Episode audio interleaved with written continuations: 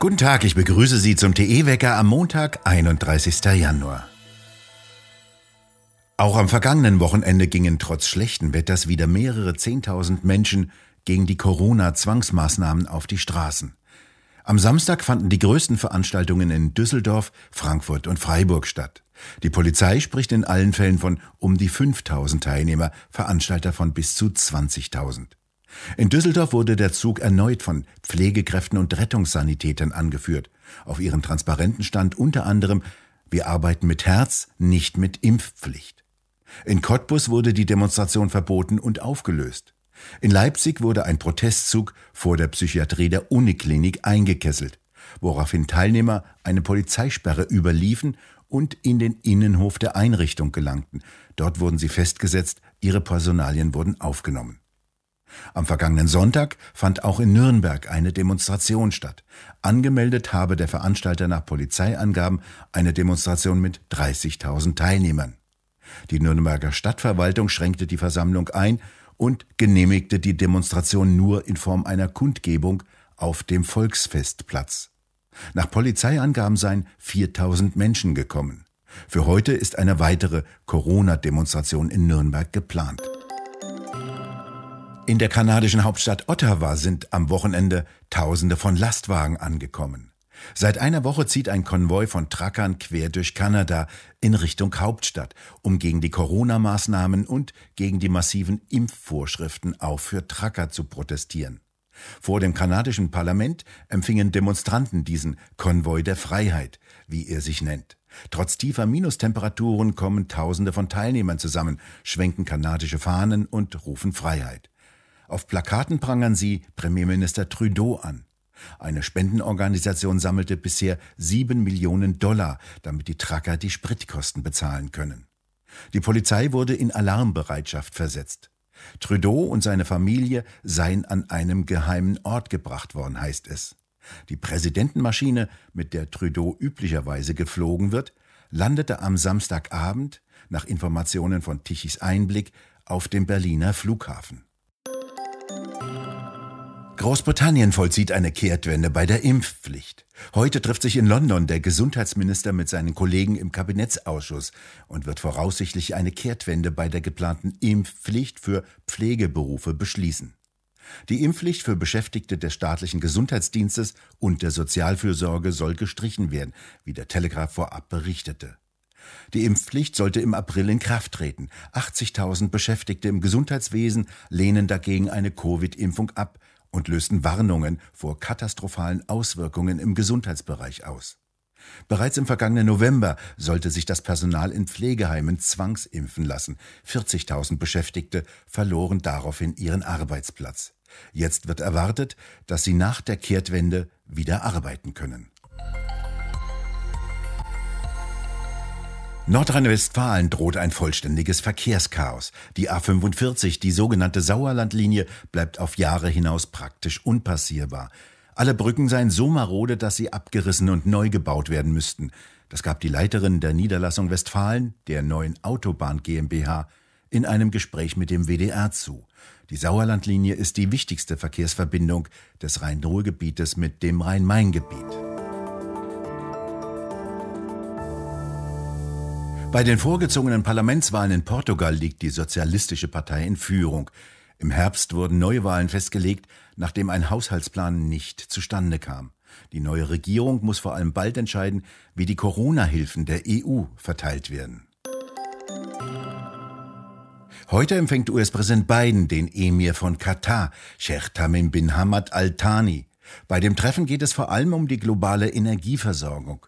Die USA sind mittlerweile zur größten Exportmacht für verflüssigtes Erdgas geworden.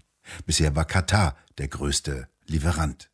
Vor kurzem kamen Experten beider Länder bei einem Treffen zu dem Ergebnis, dass die Produktion Katars nicht ausreiche, die Lücken zu füllen, sollte Russland tatsächlich seine Erdgaslieferungen nach Europa stoppen.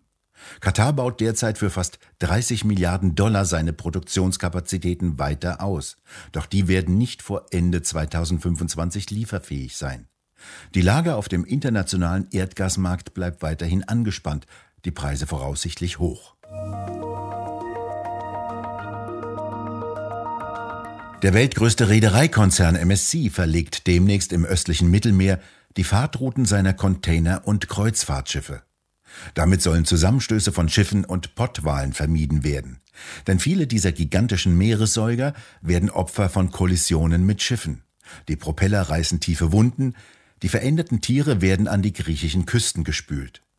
Die neue Schifffahrtsroute soll um sieben Kilometer nach Westen verlegt werden und soll damit weiter entfernt von dem zentralen Lebensraum der im Mittelmeer lebenden Pottwale vor der griechischen Küste liegen. Mit politischer Unterstützung gewann der spanische Tennisspieler Rafael Nadal die Australian Open. Die australische Regierung hatte mit Novak Djokovic die absolute Tennis Nummer 1 auf der Weltrangliste aus dem Land gewiesen. So konnte Nadal nach 2009 ein zweites Mal in Melbourne siegen. Angespannt sind die deutschen Teilnehmer der Olympischen Winterspiele.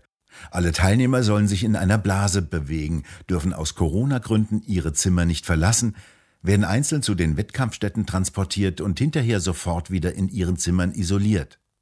Offiziell hat China eine Null-Covid-Linie verhängt.